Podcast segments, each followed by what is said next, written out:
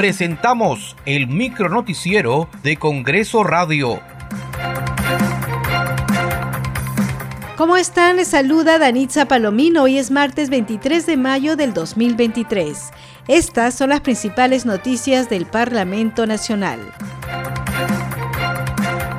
El presupuesto del Poder Legislativo para el año fiscal 2023 fue aprobado por el Pleno del Congreso y no presenta mayor variación con respecto al ejercicio fiscal 2022. Así se precisa en una nota informativa publicada por la Oficina de Comunicaciones del Congreso de la República.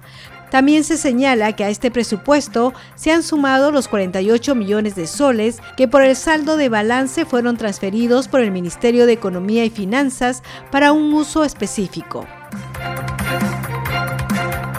La Junta de Portavoces sesionará hoy a las 4 de la tarde. Entre los temas a tratar se encuentra la agenda priorizada de las próximas sesiones plenarias. La Comisión de Relaciones Exteriores aprobó la moción que rechaza las declaraciones del presidente de México, Andrés López Obrador, y lo declara persona no grata. Expresar su rechazo a las inaceptables declaraciones del señor Andrés Manuel López Obrador, presidente de los Estados Unidos mexicanos, que constituyen, una vez más, una violación del principio de no injerencia en los asuntos que son de la jurisdicción interna de otro Estado. Segundo, declarar persona non grata al señor Andrés Manuel López Obrador, presidente de los Estados Unidos mexicanos.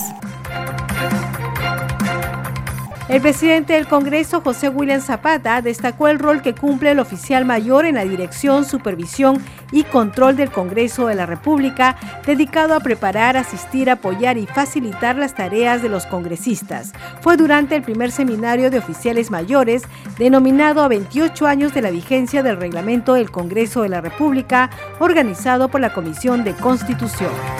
Entonces, haberlos reunido el día de hoy hacer un seminario es muy valioso.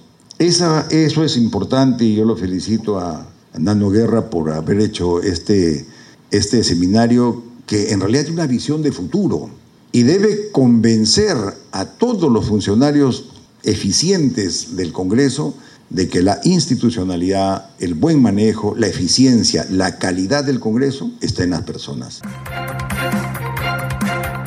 Muchas gracias por acompañarnos en esta edición. Nos reencontramos mañana.